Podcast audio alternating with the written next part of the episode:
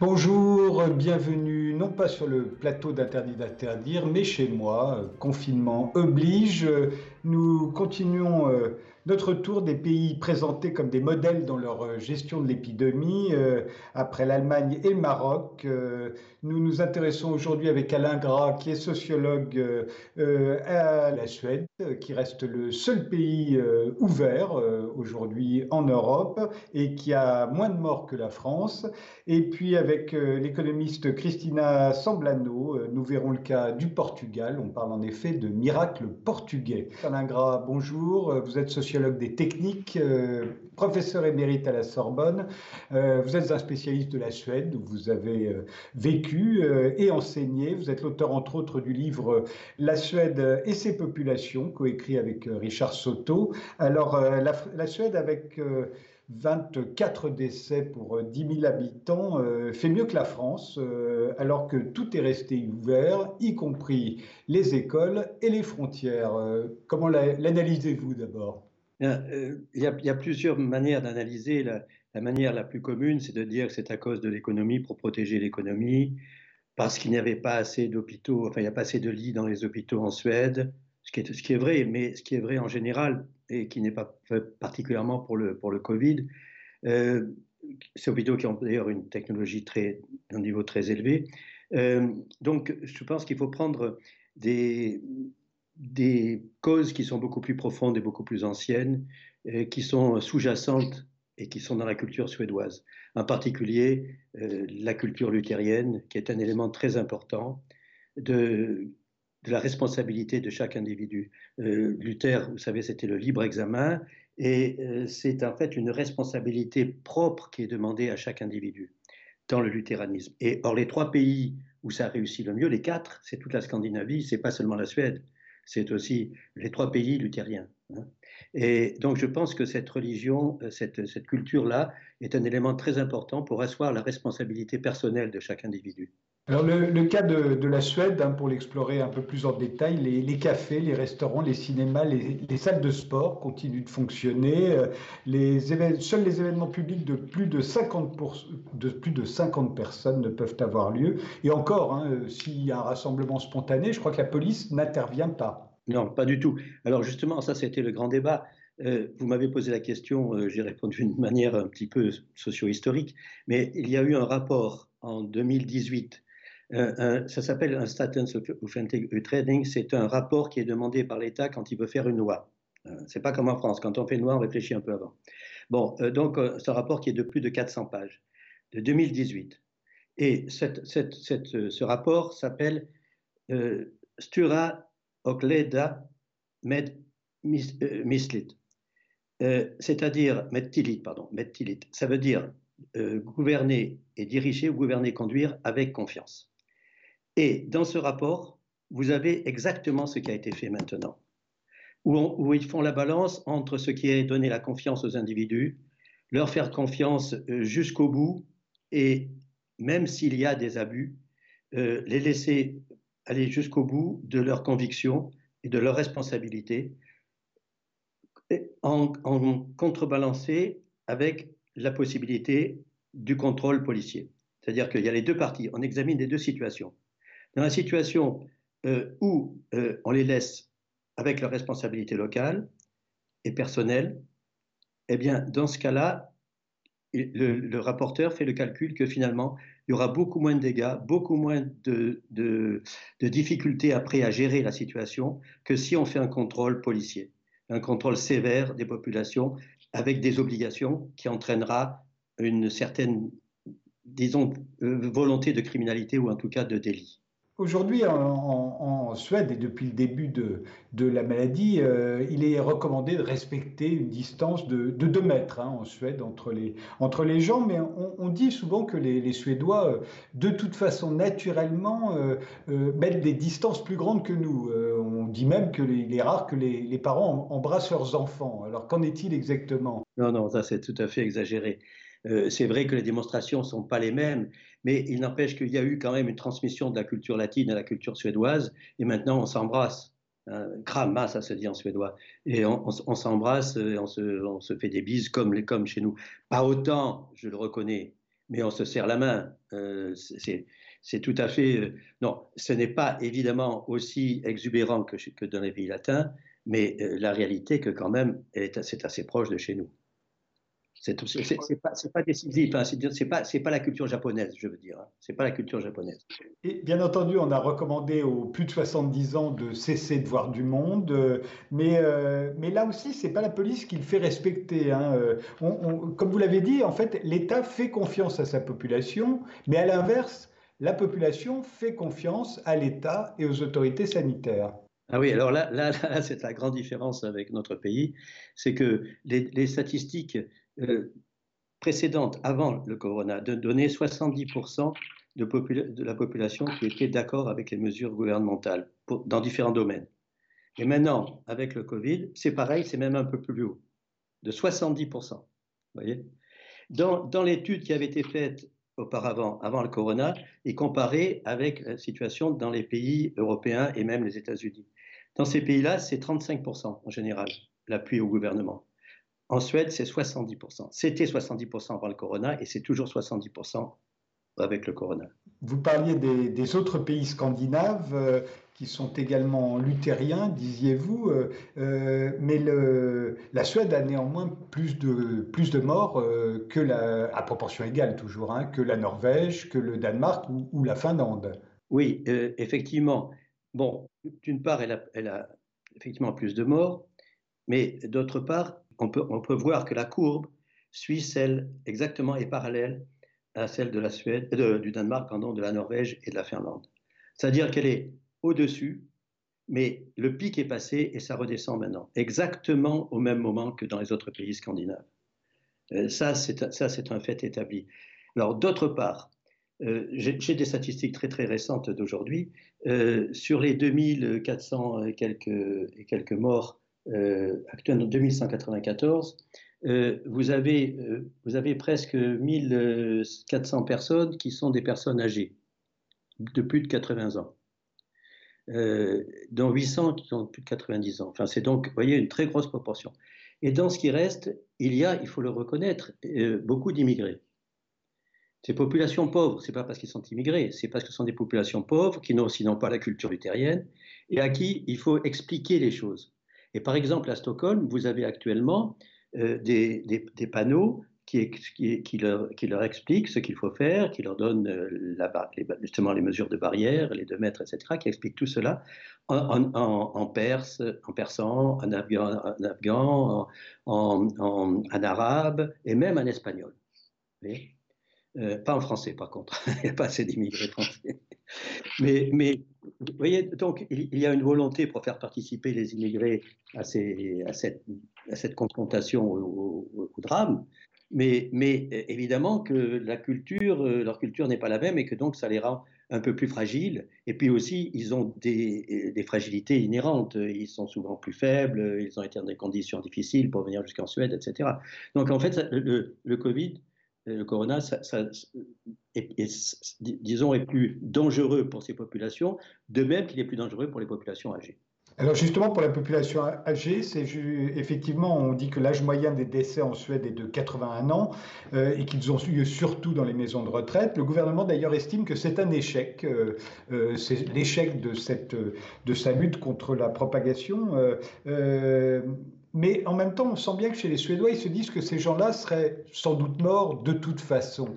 Il y a une espèce de fatalisme euh, dans ce domaine. Euh, oui, oui, oui, sans, doute, effectivement. Euh, de, toute manière, enfin, disons, je, ne dis pas qu'il y a moins peur de la mort en Suède, hein, mais, ou, en Scandinavie, mais c'est une réalité à laquelle on sait faire face. Peut-être plus que chez nous, je ne sais pas pourquoi. il y a une fatalité pourtant, ce n'est pas dans l'ordre de la religion luthérienne, ça. Mais enfin, il y a une fatalité qui est, euh, par rapport à la mort, qui est beaucoup plus euh, présente que, que chez nous. Toujours est-il qu'on a entendu notre Premier ministre à nous, Édouard Philippe, euh, dire qu'il fallait apprendre à vivre avec la maladie, et on a l'impression que c'est exactement ce qu'ont fait les Suédois, sauf qu'ils en ont tiré d'autres conséquences. apprendre à vivre avec la maladie, pour eux, la seule façon durable, c'était justement de ne pas confiner, euh, et de se responsabiliser les uns les autres, de demander aux personnes âgées ou aux personnes à risque, elles, de prendre leur distance, de rester chez elles, mais à la population de continuer de vivre en respectant les gestes barrières. Euh, c'était ça finalement, apprendre à vivre avec la maladie. Et c'est peut-être ce que nous allons devoir faire à notre tour une fois qu'on va déconfiner en France. Voilà, mais le problème, est-ce qu'on arrivera à, nous responsabiliser? Est-ce qu'on pourra se dire c'est notre responsabilité de suivre les, les, demandes du gouvernement? Parce que justement, en, Suède, celui qui s'est occupé de, de, ces mesures, de, prendre ces mesures, enfin qui a justifié ces mesures, c'est en fait le responsable du service épidémiologie de l'agence de sécurité. Euh, quand je dis agence de sécurité sanitaire, c'est pas ça en suédois, c'est agence de santé publique ou de santé du peuple. Et, et, lui, directeur de, de, Anders Tegnell, qui est directeur du service d'épidémiologie, c'est lui qui a tout pris. C'est lui qui a dit il faut faire ça, euh, il faut faut, pas faire de confinement, je prends mes responsabilités. Et c'est lui qui s'est mis en avant et pas, le gouvernement. Le gouvernement a laissé faire. Comme nous, évidemment, il a consulté les experts. Mais le, Premier ministre, il n'est jamais apparu, presque pas. La ministre de la Santé, on la connaît à peine. C'est des formes de gouvernement qui sont totalement différentes de la nôtre. Mais là aussi, ça, implique, euh, il a beau dire je prends la responsabilité, euh, euh, ce monsieur, on imagine en France que ça aurait donné. là aussi, il y a une question de confiance, de confiance dans une autorité, quelle qu'elle soit. La, Grande-Bretagne et la Hollande, au départ, qui deux pays protestants d'ailleurs, mais pas luthériens, avaient imaginé aussi de, chercher l'immunité de groupe. C'est ça le but de la, de la Suède. Ils ont craqué très vite, pression des, autorités scientifiques, pression des médias, ils ont regardé chez les voisins, ils se sont dit non, on ne peut pas prendre le risque. Euh, les Suédois ont tenu bon. Et euh, comment vous expliquez ça? Il faut une sacrée, une sacrée autodétermination. Je, pense que, c'est relié véritablement à leur histoire. Vous savez, il y a des temporalités quand la crise fait ressortir des temporalités différentes. il y a justement le luthéranisme, mais il y a aussi les Vikings il y a aussi euh, ce qu'on appelle le ting, c'est-à-dire que toutes, les, décisions étaient prises dans des assemblées locales. Et on disait même le roi, même les nobles sont soumis à ces, décisions. Euh, donc c'est une, vieille coutume démocratique. Et, le rapport dont je parle, justement, insistait sur la nécessité de respecter la démocratie de, l'ancien temps suédois, et pas seulement de la modernité. Et, il ne faut pas avoir peur d'être seul à faire ce que l'on fait. Quand la moitié de la planète euh, confine, à des degrés divers, mais confine, rester le seul pays ouvert, c'est quand même sacrément culotté. Et oui, alors là justement, j'ai une autre étude euh, américaine sur, euh, sur l'adhésion aux valeurs de liberté individuelle. Et au sommet, au sommet, vous avez la Suède, plus que le Danemark et que la Norvège encore. Et, et là, je pense que c'est très lié à cet aspect-là je suis, libre de ma décision, je suis libre d'examiner la décision qui m'a été proposée. Et si j'adhère, j'adhère jusqu'au bout. C'est très étonnant parce qu'à l'intérieur de la Scandinavie, c'est vrai que la, Suède est quand même bien protégée par le Danemark des frontières euh, qui, lui, a des frontières avec le continent. De l'autre côté, il y a la Finlande qui a la frontière avec la Russie. Euh, je dois dire qu'il y a aussi, dans, l'histoire suédoise des choses qui, les distinguent des autres pays. C'est que euh, la, Suède s'était toujours battu avec la Russie, c'était son ennemi principal. Et en, 1810, c'est arrivé Bernadotte qui a dit ça suffit, maintenant on laisse tomber. Et on laisse tomber la Finlande qui avait été prise par les Russes. Et puis après, la Suède, elle n'a pu participer à aucune guerre, aucune. En 14, les Allemands ont essayé de la faire venir, ils n'ont pas voulu, et puis ils ont été neutres, alors que n'ont pas été les autres pays scandinaves. De la même manière, euh, on s'inquiétait en ce qui concernait la Suède, qui choisissait de ne pas confiner. On va se dire, eh, il, va y avoir un pic terrible et les, hôpitaux euh, vont être surchargés. Or, ça n'a pas eu lieu, euh, semble-t-il. Il y a encore 20% des lits de réanimation qui sont inoccupés en, en, Suède. Là encore, comment l'expliquez-vous? Là aussi, c'est vraiment étonnant. Alors ça, j'avoue que je ne j'ai guère d'explications, sinon justement le fait qu'on on s'attendait à une avalanche euh, de corona qui entraînerait des intubations, respirateurs, etc., et que ça ne s'est pas produit. Euh, donc je pense que c'est les, prévisions qui étaient mauvaises, c'est tout, euh, parce qu'effectivement on ne peut pas comprendre. Mais comme on avait vu tous les, la prospective épidémiologie qui avait été faite dans les pays européens, euh, continentaux, on s'était dit ça va être la même chose en Suède. Donc là, c'était catastrophique. Et finalement, ça ne s'est pas produit. Euh, mais c'est un, beau pari, c'est un grand pari, c'est quand même quelque chose de... je, je, reconnais euh, un extraordinaire courage à cette Anders Technel. De la même manière, les, écoles primaires sont restées ouvertes. Euh, euh, je crois que les, universités ont fermé parce que souvent sont loin du domicile euh, des, étudiants, mais, on a laissé les écoles ouvertes. On a parié sur le fait que les, enfants n'allaient pas transmettre le virus. Exactement, ça c'est un autre pari, mais qui va assez haut puisque c'est jusqu'au, c'est pas l'école primaire, l'école primaire en, Suède, ça va jusqu'au collège inclus. Donc c'est jusqu'au lycée. Les lycées étaient fermés, mais jusqu'au lycée, c'était ouvert. Et là, c'est effectivement, c'est un pari que jusqu'à 15 ans, en gros, euh, ils ne risquaient rien. Et c'est vraiment, pour, pour, arriver à comprendre ça, il faut vraiment voir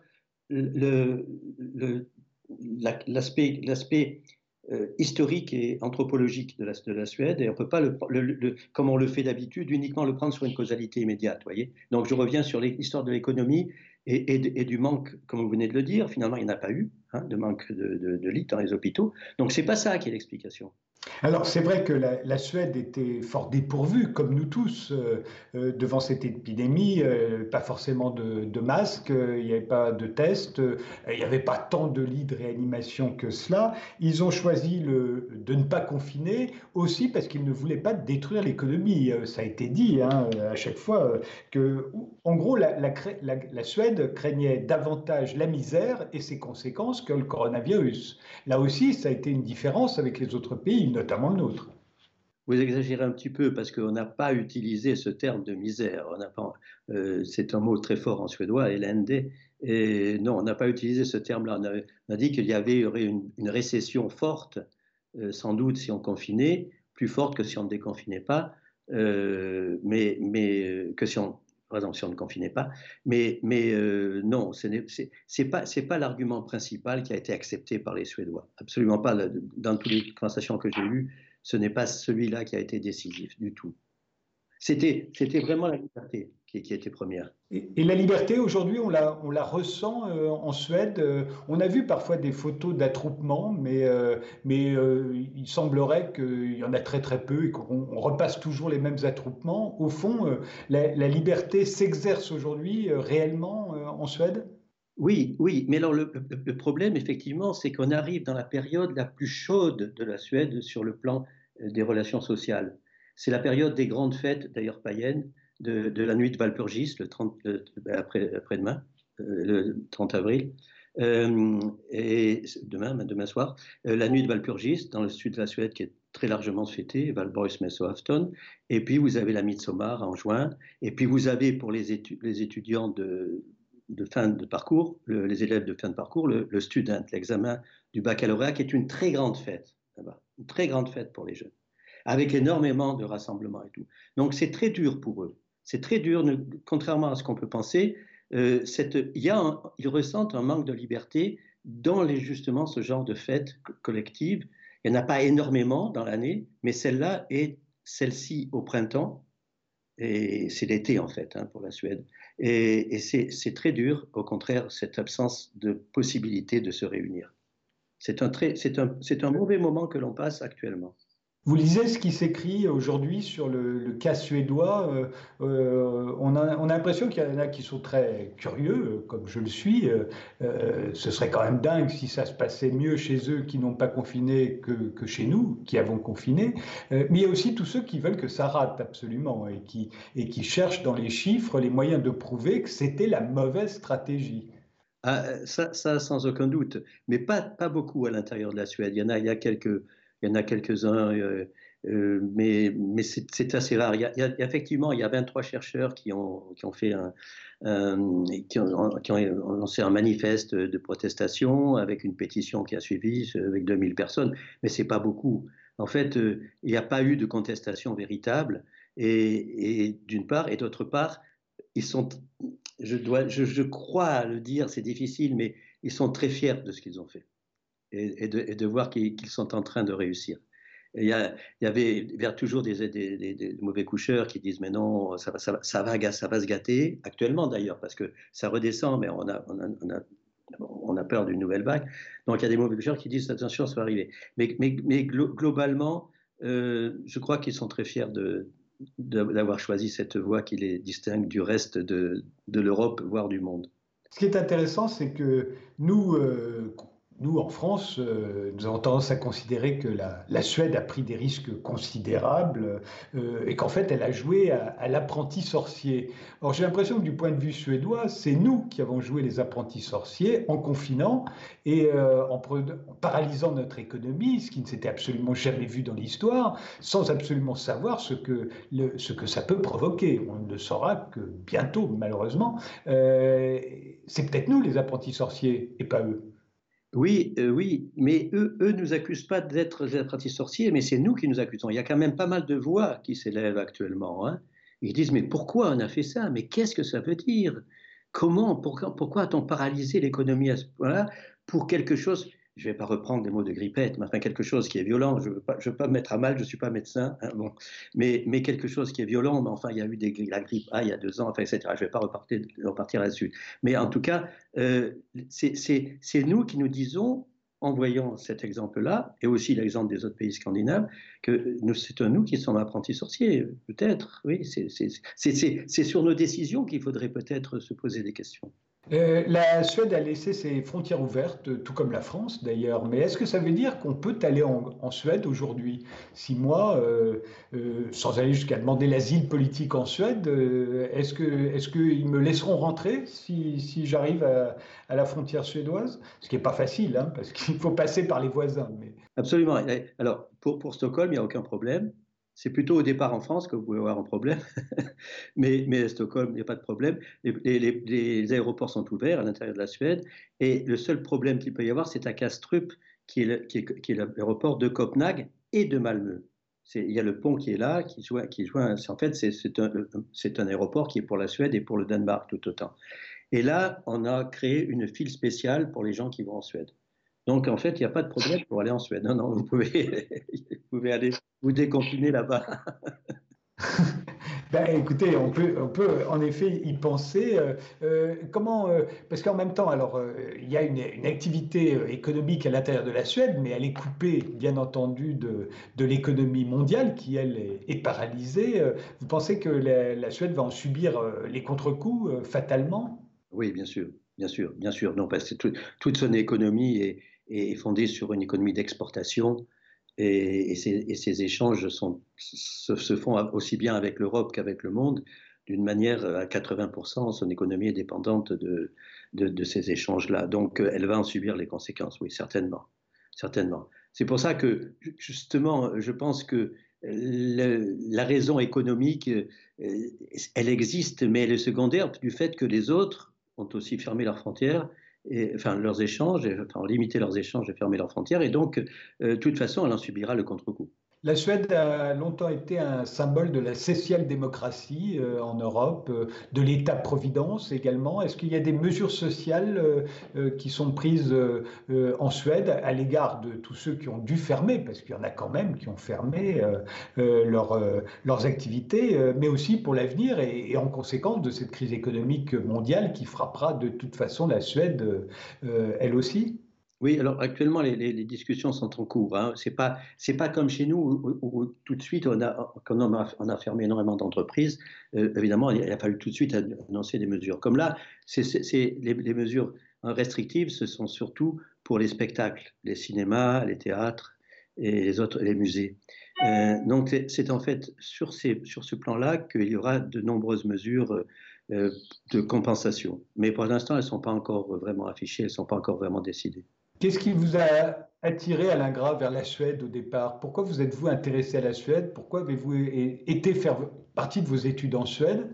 Oh, vous savez, c'est des, des, hasards, euh, c'est des hasards du destin. Euh, j'avais envie de, partir de, chez moi, euh, et puis j'ai connu quelqu'un qui, qui m'a attiré là-bas.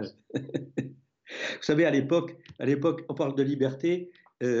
la liberté dans ma jeunesse, à l'époque, la liberté sur le, sur le plan de, la sexualité, de la, de la, sexualité, était bien supérieure en Suède à celui que nous connaissions en France.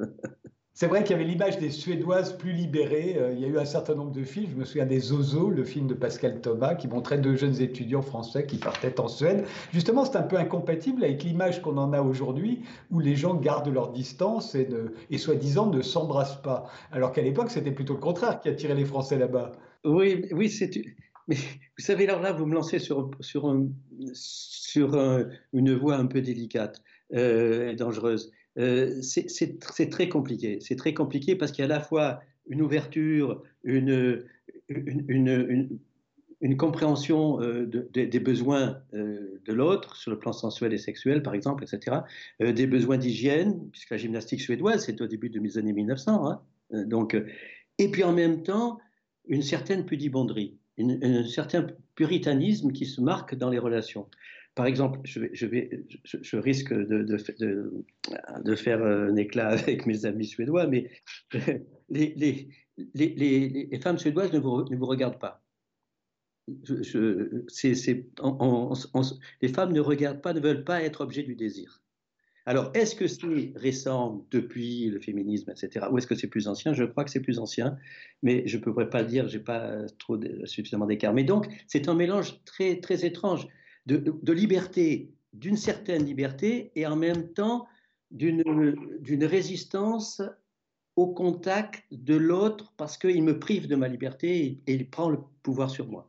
Je vous remercie beaucoup, euh, Alain Gras. Euh, euh, portez-vous bien. On va maintenant s'intéresser au cas du Portugal. On se retrouve juste après une pause.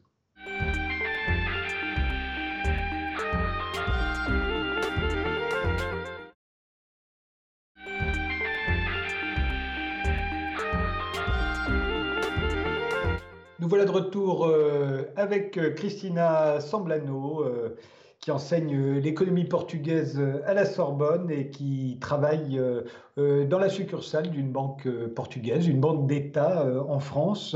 Vous êtes également membre du parti de la gauche radicale portugaise. Alors il faut dire qu'au Portugal, il y a un Premier ministre socialiste, le Parti socialiste est au pouvoir. Et si j'ai bien compris, le Bloco se positionne en soutien extérieur au gouvernement, hein, c'est cela?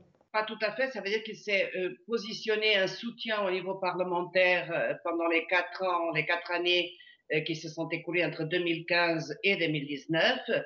par la suite, il n'y a pas eu d'accord parlementaire. Le Parti socialiste n'a pas eu la majorité absolue, mais il s'est passé des accords qu'il avait établis avant avec les partis à sa gauche pour pouvoir être gouvernement. Bien, nous allons voir donc, euh, euh, là en l'occurrence, euh, alors le cas du Portugal est cité en exemple. Hein. il faut dire que par rapport à l'Espagne, sa voisine qui a bien plus sévèrement confiné, le Portugal compte dix fois moins de cas confirmés et moins de 1000 décès. comment vous l'expliquez, vous? Je dirais que le Portugal a eu la chance, si on peut parler de chance, euh, le Portugal, les premiers cas de Covid-19 au Portugal ont été détectés le 2 mars. Le premier mort, euh, la première mort est survenue euh, le 14 mars. donc le Portugal a été atteint par l'épidémie plus tard que les autres pays plus tard euh, que l'Italie, plus tard que la France, plus tard que l'Espagne. Il a donc bénéficié, disons, d'une période d'observation, disons-le. Il a eu le temps de voir ce qui se passait ailleurs et il l'a vu, il a observé et il a tiré, je pense, que les bonnes conclusions, il a eu les bonnes attitudes, c'est-à-dire qu'il a anticipé. Et effectivement, avant la survenance de la première mort au Portugal, euh, l'état euh, d'urgence a été déclaré par le président de la République, approuvé par le Parlement et euh, exécuté par le Premier ministre. Tout ça avant la survenance du premier, de, de, la première mort, donc le 14 mars. donc le Portugal, je pense que là, il a eu l'intelligence de voir ce qui s'est passé ailleurs et d'apprendre et de tirer les bonnes conclusions. L'état d'urgence, euh, c'était la première fois depuis la Révolution qui a mis fin à la dictature. Hein. donc ça a dû être un, sacré choc pour les, pour les Portugais, du même ordre que celui euh, que nous avons connu en France quand on nous a dit qu'on allait confiner. Ah oui, ça a été un très grand choc pour le Portugal parce que le Portugal, bon, c'est une, c'est une jeune démocratie. Nous avons fêté il y a quelques jours le 46e anniversaire de la révolution des Ayés. Euh, le Portugal, c'était la dictature la plus longue d'Europe, une dictature qui a duré, une dictature fasciste qui a duré pendant 48 ans. Donc, parler d'état d'urgence, c'était vraiment euh, un choc très important. D'autant plus que euh, cet état d'urgence, il était soumis au Parlement, il était décrété par le président de la République, il a été soumis au Parlement. Le Parlement avait euh, euh, la latitude de voter pour ou contre, mais il ne pouvait modifier aucune de ces dispositions. Et parmi ces dispositions, il y avait au-delà de l'interdiction de la libre circulation, c'est normal puisqu'on on voulait qu'il y ait du confinement, il y avait euh, l'interdiction du droit de grève euh, pour euh, les professions, pour les métiers jugés indispensables, essentiels à, la marche du pays. Et donc, cette interdiction du droit, de grève, c'est vrai que ça nous a fait rappeler, ça nous a, euh, ça nous a fait rappeler les temps de la dictature où le droit de grève était tout simplement interdit. Il faut dire que euh, pourquoi on était, euh, pourquoi j'étais personnellement et on était contre cette interdiction de droit de grève, parce que le droit de grève peut être une façon pour les salariés, pour les travailleurs, de protester euh, contre euh, euh, le manque de sécurité des entités patronales. Si jamais ils devaient travailler sans avoir la sécurité nécessaire, les équipements nécessaires, ils pouvaient le manifester en faisant grève et c'est d'ailleurs ce qui s'est passé en France. Donc c'était une disposition assez dure. Mais ce que je peux dire, c'est que d'une façon générale, là, il y a eu un consensus euh, politique et sociale très important au niveau de, de, de, ce, de cet état d'urgence. Et d'ailleurs, il y a la population elle-même qui le demandait. Elle le demandait pourquoi? Parce qu'elle voulait que les entités patronales respectent, euh, euh, euh assurent leur sécurité. Donc là, je, je peux dire qu'il y a eu vraiment un consensus, très, un très large consensus au niveau politique et au niveau social.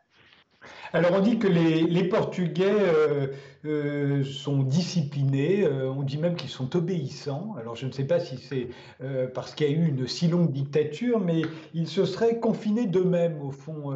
avant même l'état d'urgence, les, Portugais sont restés chez eux. Certains se sont isolés dans leur maison de campagne quand ils en avaient une. ils ont tiré leurs enfants des écoles. ils ont cessé de sortir le soir. Que c'est bien ce qui s'est passé oui, c'est bien ce qui s'est passé. Il y a eu déjà des restrictions euh, au, niveau local parce qu'il faut dire que la, il y a la, direction générale de la santé avait prérogative euh, pour euh, pour ordonner le confinement de personnes malades ou sur lesquelles pèse une suspicion de maladie. Et il y a même un, district au Portugal, celui d'Ovar, où, qui a été, où il a été proclamé euh, un état de calamité euh, publique peu avant euh, l'état, d'urgence. Mais il y avait déjà l'interdiction, par exemple, des visites aux prisons, des visites aux EHPAD, etc. Donc il y avait déjà certaines restrictions avant. Non, les Portugais, je pense qu'il y a plusieurs facteurs qui peuvent expliquer. Là, c'est que c'est vrai que les Portugais sont obéissants, euh, les Portugais ont plutôt tendance à être obéissants et je pense que le poids de la dictature y est pour beaucoup parce que la dictature, c'est pas seulement 48 ans qui s'en vont, elle reste dans la mémoire collective et elle est transmise de génération en génération et finalement 74, la fin de la dictature, c'est pas si loin que ça. Donc même dans la jeunesse, vous trouvez des réflexes de peur, etc., qui ne peuvent venir de, de l'héritage, enfin qui peuvent venir que de ce, qui a, été transmis aux nouvelles générations euh, par euh, leurs parents euh, et à ces derniers par les parents. Je veux dire, ça, ça, se transmet de génération en génération. Je ne pense pas que ça puisse partir comme ça par, grâce à un tour de magie. Mais il y a ça. Il y a aussi, moi j'ai deux filles qui sont au Portugal actuellement, l'une qui est partie travailler là-bas, une autre qui est, qui est allée faire de la recherche, qui est chercheur invité à l'Institut de philosophie de l'Université de Porto. Et ce qu'elle me dit, des contacts qu'elle a, c'est que les personnes avaient peur qu'il puisse arriver au Portugal la même chose qui est arrivé, qui arrivait en Espagne, en Italie, en France. Et elles avaient peur aussi que le système national de santé euh, puisse être débordé. Mais je pense que le facteur le plus important, c'était la peur de ce qu'on voyait ailleurs. Alors, le Portugal est un pays, euh, euh, vous savez, le, journal télévisé tous les jours de la chaîne publique euh, à 8 heures, euh, il dure une heure et il y a une large place qui est donnée à tout ce qui se passe à l'étranger. Et donc, tous les soirs, il y avait, pas seulement à 20 heures dans tous les journaux, mais il y avait le portrait, l'infographie de ce qui se passait au niveau euh, de la pandémie en Italie, en Espagne, en France, etc. les Portugais ont vu ce qui se passait ailleurs, ils ont certainement craint que la même chose survienne chez eux. Et donc, ils se sont autodisciplinés, ils se sont autoconfinés, même avant le décret de l'état d'urgence et après, évidemment, beaucoup plus. Donc euh, le, Portugal, au fond, a eu la chance d'être situé euh, au sud-ouest de l'Europe et que ce soit au fond chez lui que cela arrive en dernier, puis aussi d'avoir une seule frontière finalement avec l'Espagne. Oui, oui, ça a certainement joué mais je pense que ce qui a joué le plus, c'est que euh, l'épidémie arrive plus tardivement au Portugal et, que le Portugal ait pris tout de suite des mesures. Alors moi, je vous ai parlé des mesures, je vous ai dit que l'état d'urgence a été décrété euh, avant même la survenance du premier mort. Euh, et l'état d'urgence a été décrété donc avant. Mais ce que je pense, c'est que le Portugal a aussi pris d'autres dispositions. Par exemple, très tôt, euh, les autorités sanitaires, donc les hôpitaux, ont reçu des instructions pour conserver un stock stratégique de 20% au niveau des masques et au niveau de tout le matériel. Donc, ils devraient faire des commandes en ne tenant pas compte de ces 20%. Et euh, le Portugal a eu la chance, enfin, c'est une chance euh, euh toute relative, mais il a eu la chance d'être touché euh, beaucoup plus tard que les autres. Et en même temps qu'il a essayé de contenir euh, l'épidémie, en même temps qu'il a essayé de contenir l'épidémie, il a commencé, la Chine commençait à se relever et il a pu passer des commandes, des, commandes massives à, la Chine. Alors le Portugal, ce qu'il a fait, c'est que ces commandes étaient accompagnées du paiement intégral, c'est-à-dire qu'on n'a pas versé la compte, on n'a pas attendu la livraison du matériel, on a payé tout de suite en faisant la commande, on l'honorait à l'intégralité. Et moi, je pense aussi qu'il était plus facile pour un pays comme Portugal, qui est plus petit, qui a 10 millions et demi à peine d'habitants, les commandes du Portugal sont forcément plus petites que les commandes que, qui seraient faites par la France ou par l'Espagne ou par l'Italie. Et peut-être que ça a favorisé aussi le fait qu'il ait pu euh, être livré plus facilement. Ce que je peux vous dire, c'est qu'au niveau test, ils étaient très limités au mois de mars et qu'au mois d'avril, on commençait déjà à tester euh, beaucoup plus euh, massivement la population. Et ceci, ce qui a aidé aussi, c'est évidemment la plupart du matériel de protection a été importé, mais ce qu'il faut dire aussi, c'est que euh, très tôt, des laboratoires au Portugal ont commencé, par exemple, en ce qui concerne les tests, les laboratoires ont commencé à faire des tests, les laboratoires des universités, le laboratoire militaire, ils ont adapté, ils n'avaient pas exactement les mêmes composants, mais ils ont adapté les composants qu'ils avaient et euh, cela a aidé aussi. Et puis, il y a des, des, usines euh, textiles euh, qui ont volontairement, parce que finalement, le gouvernement n'a pas fait ce qu'il pouvait faire, c'est de réquisitionner et, surtout de, de, de contraindre les, les, entreprises à, à changer leur ligne de production, mais volontairement, il y a des entreprises qui ont commencé à euh, fabriquer du matériel.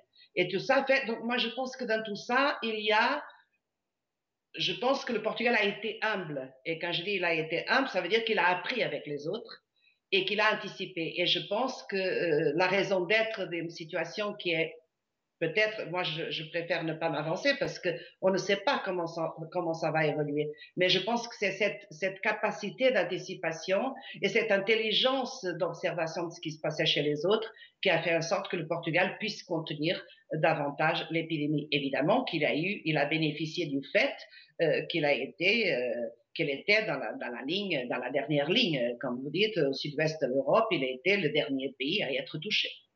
Christina, euh, vous l'avez dit, il y a 10 millions d'habitants au Portugal, mais il y a 5 millions de Portugais qui vivent euh, à l'extérieur du Portugal, vous en faites partie. Euh, c'était les fêtes, de Pâques qui, ramènent souvent beaucoup de, Portugais au Portugal. Est-ce qu'ils est qu'ils sont revenus quand même? Est-ce que des mesures de quarantaine ont été prises?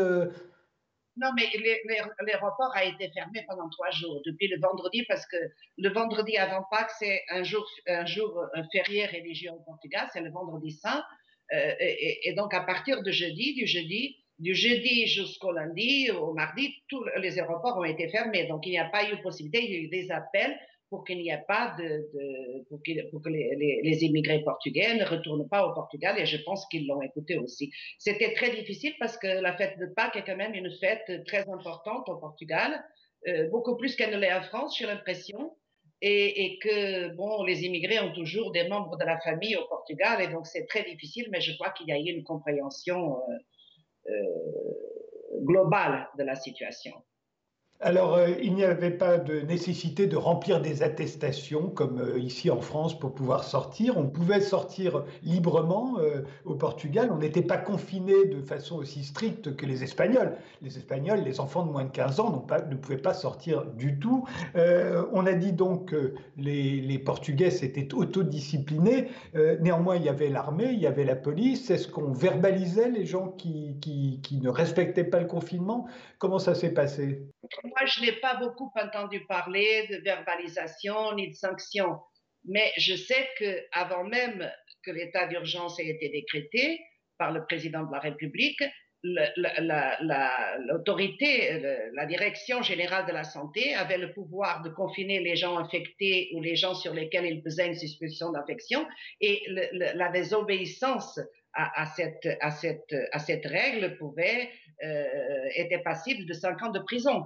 Donc, euh, il y a quand même des sanctions qui étaient. Mais je ne pense pas, franchement, je ne pense pas qu'on ait eu euh, beaucoup, qu'on ait eu à appliquer beaucoup de sanctions. Aujourd'hui, c'est un pays qui teste plutôt plus que les autres, même si ça lui coûte cher, hein, parce que ça coûte cher les tests. Oui, ça, il teste plus que les autres. Alors, je peux vous dire que le Portugal était euh, j'ai vu les statistiques pour dimanche dernier, au 27, 27 avril, c'était donc lundi dernier. Le Portugal euh, testait, euh, il était dans la moyenne des pays de l'OCDE.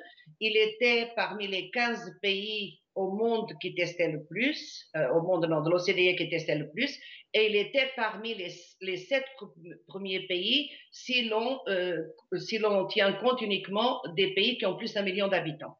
Donc, c'est vrai que le Portugal teste, c'est pas encore massivement parce qu'il faudrait tester tout le monde. On n'en est pas encore là. Mais c'est vrai que le Portugal a pu, euh, il a pu parce qu'il a pu anticiper les commandes et parce qu'il a eu la chance, si vous voulez, d'être le dernier pays touché et, et, et, de pouvoir en même temps qu'il essayait de contenir la maladie, qu'il essayait de, de, de, de, contenir les chaînes de, transmission communautaire, euh, la Chine commençait à se lever, la Chine commençait à se déconfiner, et donc il a pu passer ses commandes.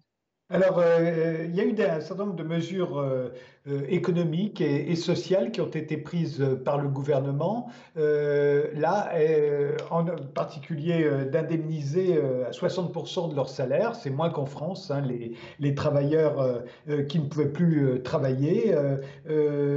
néanmoins, il y a aussi beaucoup de travailleurs comme on dit, informels au Portugal, alors que ce soit parce qu'ils travaillent au noir ou parce qu'ils ont des, emplois temporaires. Comment ça s'est passé pour eux? Alors, il y a, d'une façon générale, pour résumer, il y a eu des mesures qui ont été prises. Euh, c'est le, chômage, ce qu'on appelle ici le chômage partiel. Euh, donc les entreprises qui ne licenciaient pas, parce qu'il y avait interdiction de licencier les salariés, donc les entreprises qui, ne licenciaient pas pendant une période allant, euh, euh allant jusqu'à six mois après la demande de chômage partiel, elles, bénéficiaient donc du chômage partiel. Tous les travailleurs et tous, les, salariés pouvaient en bénéficier euh, qu'ils aient des contrats à durée indéterminée ou à durée déterminée. Par contre, c'est vrai qu'il y avait, euh, il, y a un grand problème euh, au Portugal avec le travail précaire et le travail informel. Nous avons beaucoup de monde qui travaille dans, dans, le secteur du tourisme, par exemple, la restauration, l'hôtellerie. Nous avons les personnes qui s'occupent de personnes dépendantes âgées etc., qui n'ont pas de contrat, qui travaillent sans contrat. Et donc ces personnes-là sont tout simplement sans rien. Et il y a aussi euh, une, autre, une autre catégorie de, salariés euh, qui a beaucoup souffert avec cette situation. Ce sont les salariés qui sont fournis, qui travaillent dans des entreprises, mais qui n'ont pas de lien avec cette entreprise, c'est-à-dire qu'ils sont fournis aux entreprises par les entreprises de travail temporaire. Ils ont un lien de salariat avec les entreprises de travail temporaire, mais pas avec les entreprises dans lesquelles ils travaillent. Et donc, ces entreprises ont abdiqué euh, de, de, ces, euh, de, ces, salariés et ils ont été licenciés par les entreprises de travail temporaire. Donc, voilà autant de personnes qui vont grossir euh, les, filières euh, du chômage. Et c'est vraiment un grand problème. Vous savez, euh, une pandémie, on dit que ce virus est démocratique, il ne l'est pas tellement. Il ne touche pas euh, les mêmes personnes à l'intérieur du même pays. On sait bien qu'il y a plus de contamination à Seine-Saint-Denis et que la, la, population noire des États-Unis est beaucoup plus touchée que l'autre. Et, eh bien, il, n'est pas aussi démocratique parce que au niveau des pays dans leur globalité, ça veut dire qu'il fait beaucoup plus de dégâts dans les pays qui sont euh, plus pauvres, dans les pays périphériques, euh, dans les pays de la, de la, de, la périphérie de l'Europe, comme c'est le cas du Portugal. Alors le Portugal, vous savez, le Portugal a souffert, en dehors du fait que c'est un pays de la périphérie, euh, avec des productions à faible valeur ajoutée, très dépendant de l'extérieur, très dépendant du tourisme. Euh, c'est un pays qui a eu, euh, qui a souffert énormément de cette intervention euh, appelée assistance financière sous la houlette de la Troïka qui a eu lieu entre 2011 et 2015 et qui a obligé à des réformes dites structurelles très importantes qui ont affaibli les services publics, qui ont affaibli le service national de santé et qui ont surtout énormément précarisé le travail. Le, le code du travail portugais a été complètement démantelé. Et euh, malgré le gouvernement qui est venu euh, par la suite, avec le soutien de la gauche de la gauche, cet état de choses n'a pas du tout été euh, renversé, malgré les appels constants des partis à la gauche du Parti socialiste. Cet état de choses n'a pas changé. Donc le Portugal est un pays caractérisé euh, par euh, par un travail, par du travail précaire et sans droit. Et donc un pays comme ça va forcément être davantage touché qu'un autre pays par les conséquences économiques de la pandémie. Euh, de, le, Portugal compte aussi des immigrés, notamment des, des immigrés brésiliens. Euh, je crois que le gouvernement euh, les a régularisés tous temporairement afin qu'ils bénéficient de la même protection euh, que les travailleurs portugais. Voilà, là c'était une chose, je dirais, euh, c'était essentiel, mais en même temps, c'est merveilleux parce que ça s'est pas fait ailleurs. Donc, je pense que c'est une mesure très importante du gouvernement portugais, hein, parce que quand il y a une épidémie, elle touche tout le monde, elle touche euh, les sans-papiers, les, les, les, les, clandestins, les sans-papiers. J'aime pas le mot clandestin parce que je trouve que personne n'est clandestin sur, sur la Terre. Elle nous appartient, elle appartient à tout le monde, mais c'est vrai que ça touche ça touche autant, même plus, les, travailleurs qui, n'ont pas de euh, sans, les, sans, les sans-papiers. Évidemment qu'en les régularisant, le Portugal leur a permis de bénéficier de toute une série de, services publics, notamment des minimums sociaux, des, des revenus minimums d'insertion, de tout ça, et surtout du service national de santé. Et moi, je pense que c'est quelque chose qui est fondamental, non seulement par rapport aux travailleurs sans papier, mais par rapport à la population en général. Vous ne pouvez pas avoir des, fo des foyers euh, d'infection euh, dans un pays. Euh, je regrette que cette régularisation ne puisse pas aller au-delà de la pandémie parce que je trouve que ce serait tout à fait juste de régulariser les personnes qui travaillent dans un pays et qui ce serait tout à fait normal euh, de les régulariser. Par contre, nous avons beaucoup de problèmes avec des personnes, vous voyez, qui tout en étant pas étrangers, tout en étant pas sans papier, euh, vivent dans des conditions euh, terribles. Et je me réfère notamment à l'ethnie gitane. Donc nous avons beaucoup de gitans au Portugal qui ont été, du coup, avec les mesures de, de, de l'état d'urgence, ont été empêchés de, de vaquer à, leur, à, leur, à leurs activités, euh, la vente ambulatoire, les foires, les marchés. Et, et, donc, ils, ont, euh, ils sont dans des situations euh, de détresse très importantes. Et si on, si on se réfère au logement, évidemment qu'il y a beaucoup de problèmes au niveau de l'habitat, on essaye de les suivre, enfin le Portugal, pas nous, mais le Portugal essaye de les suivre, des associations, mais c'est une situation très difficile. Euh, le déconfinement euh, va commencer euh, la semaine prochaine au Portugal. alors, on sait que l'économie, une bonne partie de l'économie portugaise dépend du tourisme. Aujourd'hui, ça semble très anormal pour les Portugais qu'il y ait si peu d'animation, si peu de langues étrangères qui soient parlées, et à Lisbonne comme ailleurs. Est-ce que vous imaginez qu'on va pouvoir retourner au Portugal cet été, nous les Français par exemple? Est-ce que les plages seront libres d'accès le Premier ministre avait l'air d'en douter. Écoutez, on a déjà une répercussion de 40% euh, de, de pertes sur le tourisme. Je ne sais pas comment ça va se passer à la fin de l'année. Ce que je voudrais vous dire, euh, enfin, en été, ce que je voudrais vous dire, c'est que euh, le déconfinement ne va pas avoir comme ça lieu de façon magique. Il est très probable que la levée de l'état d'urgence soit accompagnée d'un décret de calamité publique qui lui émanera euh, du Premier ministre sans passer par le Parlement. Euh, il émanera du Premier ministre, mais il engage la responsabilité de tout le gouvernement. Euh, et je pense qu'on ne va pas du tout passer. Et en plus, hier encore, le Premier ministre disait que avant de procéder au déconfinement, il allait, à la fin de, à la fin de l'état d'urgence d'ailleurs, il allait consulter les épidémiologistes et, euh, et, et, ce serait conditionné à l'avis des épidémiologistes d'une part et d'autre part à l'abondance sur le marché de masques et de matériel de production. Il n'a pas parlé de l'existence, il a dit l'abondance. Donc, si ces deux euh, euh facteurs euh, ne sont pas réunis, euh, il n'y aura pas de déconfinement. Euh, je pense que quand même le Portugal euh, est très pressé euh, de, de, recommencer l'activité économique, que ça pèse lourdement sur son économie. Maintenant, je ne sais pas comment ça va se passer. Nous ne savons pas. Je pense qu'on est vraiment dans un monde inconnu. On ne connaît pas ce virus, on ne sait pas s'il va y avoir un médicament, on ne sait pas du tout comment ça va se passer, s'il va y avoir une deuxième vague dans un autre pays. On ne sait pas. Ce que je pense, c'est que le Portugal a très envie d'ouvrir de, de, euh, son activité touristique, mais je pense qu'il prendra des mesures. Et j'ai déjà entendu, on, a déjà annoncé que la fréquentation des plages, ce ne serait pas, euh, même si le tourisme était ouvert et permis, la fréquentation des plages ne serait pas identique, il y aurait des distances à respecter, etc. Donc je, je pense que quand même, pendant une période, euh, le Portugal ne va pas, si vous voulez, perdre tous les bénéfices qu'il a réussi à accumuler de par cette politique euh, de prudence.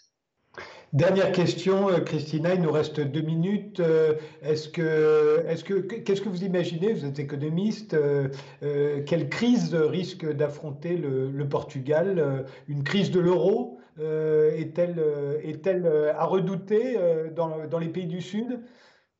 Moi, je pense que c'est à redouter dans les pays du Sud et notamment en France, qui est un pied dans le nord, un pied dans le sud, euh, parce que bon, l'Europe, elle montre encore une fois, elle l'avait déjà montré lors de la crise de la, zone euro, euh, qu'elle a abandonné les pays à son sort, c'était le chacun pour soi. Et, et, là, elle le, montre, elle le montre également, parce que quand vous voyez les, les balles de ping-pong entre l'Eurogroupe, euh, euh, le Conseil de l'Europe, la Commission européenne, etc., quand vous voyez que les ministres des Finances des 27, au, au, au terme d'une réunion de l'Eurogroupe, se sont levés et ont applaudi euh, parce qu'on avait réussi à avoir un plan de 540 millions, milliards d'euros qui est pratiquement composé de dettes, quand vous voyez que la Commission européenne a parlé d'un montant, on ne sait pas encore si c'est 1,5 milliard, mais qui va être constitué essentiellement de dettes, vous vous dites qu'il n'y a pas de solidarité en Europe. L'Europe fonctionne comme le père fouettard euh, qui vient vous dire que vous avez dépassé le déficit et que vous avez dépassé la dette. Bon, le, le critère du déficit maintenant, il a été levé, mais il n'y a pas du tout de solidarité. Et moi, ce que je pense, c'est que les pays du Sud, si ça continue comme ça, les pays du Sud vont être abandonnés à leur sort. Et on a déjà remarqué, par exemple, l'agence de notation Fitch a déjà changé la perspective du Portugal, la perspective de la dette souveraine portugaise de, positive à stable. Euh, et ce qu'on a remarqué dans les derniers jours, c'est que les taux d'intérêt euh, des dettes souveraines sur, le marché, sur les marchés financiers d'Italie, de l'Espagne, du Portugal et même de la France ont commencé à augmenter. Donc ça, ça annonce, enfin c'est le prélude peut-être d'une nouvelle crise de la zone euro, d'une répétition de ce qui, s'est passé en 2012, mais une répétition à une plus large échelle. Et notamment parce qu'il y a des normes dont euh, cette Banque centrale européenne qui ne finance pas directement les États. Contrairement à la Fed, contrairement à la Banque de Chine, contrairement maintenant même à la Banque d'Angleterre, la Banque centrale européenne ne finance pas les États. Donc, il va y avoir des besoins de financement tellement importants après cette pandémie que les États vont être obligés de se, euh, de, de, se tourner vers, enfin, de se financer auprès des marchés financiers, puisque la Banque centrale européenne euh, ne finance pas, elle finance les banques, mais elle ne finance pas les États, et que donc ces marchés financiers vont pouvoir spéculer sur les dettes et de demander des taux d'intérêt beaucoup plus importants. Donc, je pense qu'à l'horizon, si les choses continuent d'être ce qu'elles sont maintenant, euh, si l'Europe continue d'être ce qu'elle est maintenant, nous, marchons à, pas sûr et rapide vers une nouvelle crise de la zone euro. Merci, Christina. Merci de nous avoir suivis et rendez-vous au prochain numéro.